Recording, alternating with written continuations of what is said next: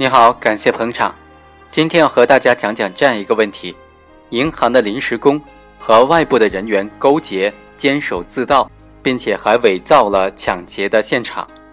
这种行为该怎么定罪处罚呢？一九九五年的春节之前，陈某就向工商银行某办事处的出纳钟某提议说：“我们一起来把这个银行给劫了吧。”但是钟某明确的表示拒绝。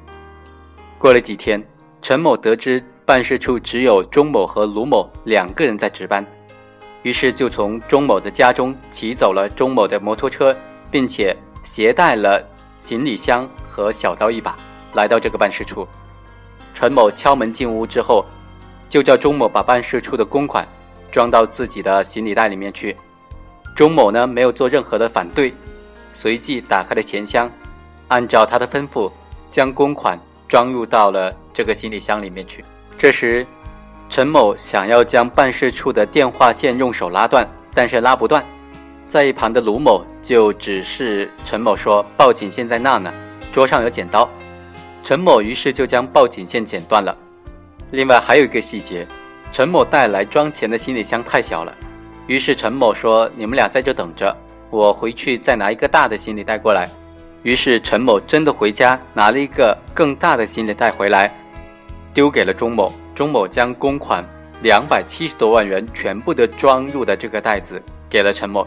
之后，为了制造被抢劫的假象，陈某将卢某和钟某叫进卫生间，向他们两人各打了一拳，然后反锁上卫生间的门，携带赃款逃离了现场。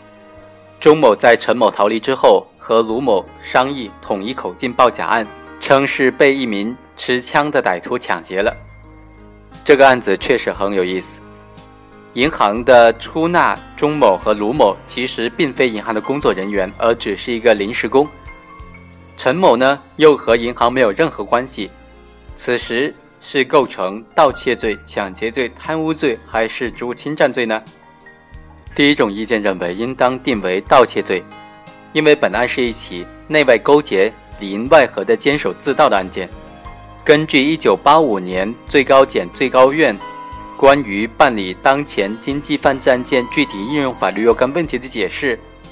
内外勾结进行贪污或者盗窃活动的共同犯罪，应当按照他共同犯罪的基本特征来定罪。共同犯罪的基本特征一般是由主犯的基本特征决定的。而本案各个被告人的共同犯罪的作用来看，陈某的作用要明显的大于钟某和卢某，因此本案应当全案定为盗窃罪。第二种意见认为，应当定为贪污罪。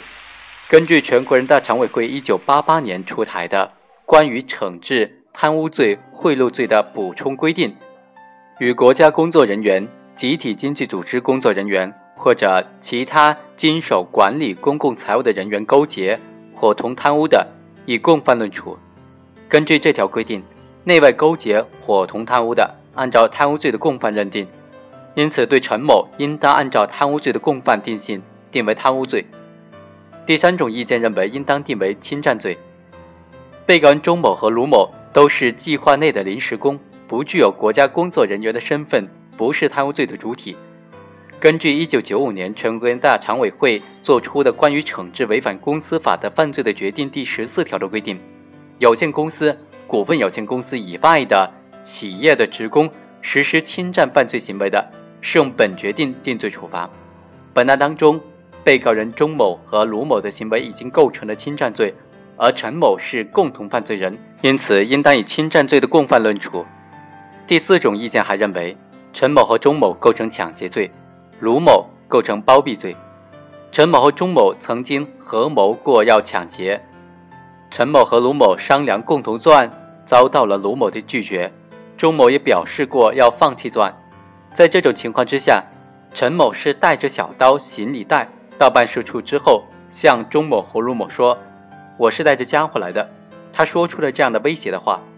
要求钟某和卢某将钱装到他的行李袋里面去。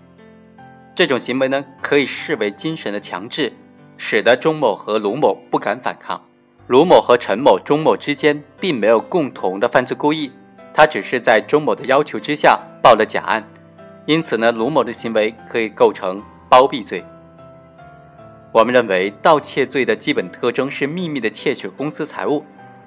陈某去银行办事处作案时，不是趁银行没有人值班或者值班人员不备而窃取公款的，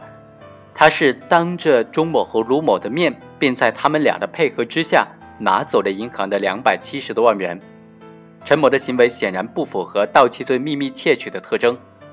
如果认为陈某、钟某、卢某三人相互勾结、相互配合秘密窃取银行的巨额现款，那么钟某和卢某两个人则是利用职务之便监守自盗，对此也不应当认定为盗窃罪。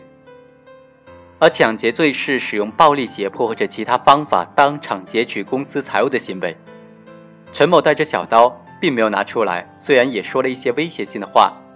但是他选择卢某和钟某当班时去作案，是为了得到他们的配合。客观上，他们两个人也确实起到了配合的作用，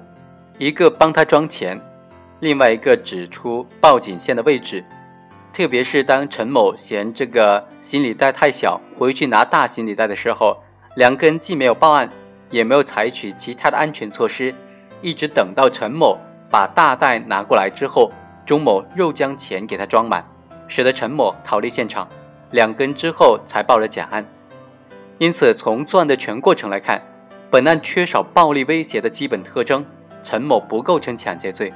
卢某因为共同的参与了这个犯罪，也不构成包庇罪。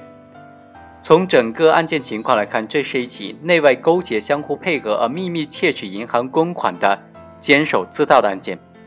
陈某首先提起犯意，实施作案，携带巨款潜逃，在本案当中起主要的作用。钟某和卢某在本案当中所起的作用虽然次于陈某，是一种配合的作用，但是他俩的配合在本案当中起到关键的作用。陈某只有在这种配合之下，才有可能完成作案的全过程，才使得案件具有了监守自盗的性质。对于监守自盗案件的处理。根据当前办理经济犯罪案件具体应用法律若干问题的规定的解答当中，关于按主犯行为特征定罪的规定，应当按照主犯陈某的规定定为盗窃罪。但是，根据全国人大常委会的补充规定的有关精神，内外勾结、伙同贪污的，应当以贪污罪的共犯论处。由于前述的解答是司法解释，它的效力应当服从于立法的规定。因此，本案应当适用全国人大常委会的规定来进行定罪处罚。如果钟某、卢某具有国家工作人员的身份，就应当定为贪污罪。本案当中，钟某和卢某都是计划内的临时工，不具备国家工作人员的身份，不构成贪污罪的主体。最高人民法院在关于办理违反公司法、受贿、侵占、挪用等等刑事案件适用法律若干问题的解释当中就规定。有限责任公司、股份有限公司以外的企业职工，是指有限责任公司、股份有限公司以外的企业当中非国家工作人员的职工。所以，钟某和卢某的行为应当构成侵占罪，而陈某因为是共同犯罪人，也应当以侵占罪来论罪处罚。另外啊，特别需要说明的是，一九九七年刑法施行以后。全国人大常委会的决定规定的侵占罪的罪名，由于司法解释规定为职务侵占罪，而贪污罪的主体也有所扩大，不再以干部身份来确定国家工作人员的性质，而是以他是否从事管理职责，也就是以他在国有企业当中是否从事公务来判断。本案当中，钟某和卢某在国有公司企业当中承担着管理经营国有财产的职务。是从事公务的国家工作人员，可以构成贪污罪的主体。陈某、钟某和卢某的行为发生在一九九五年，因此按照刑法从旧兼从轻的规定，对他的行为应当适用全国人大常委会的决定，认定为侵占罪，而不是贪污罪。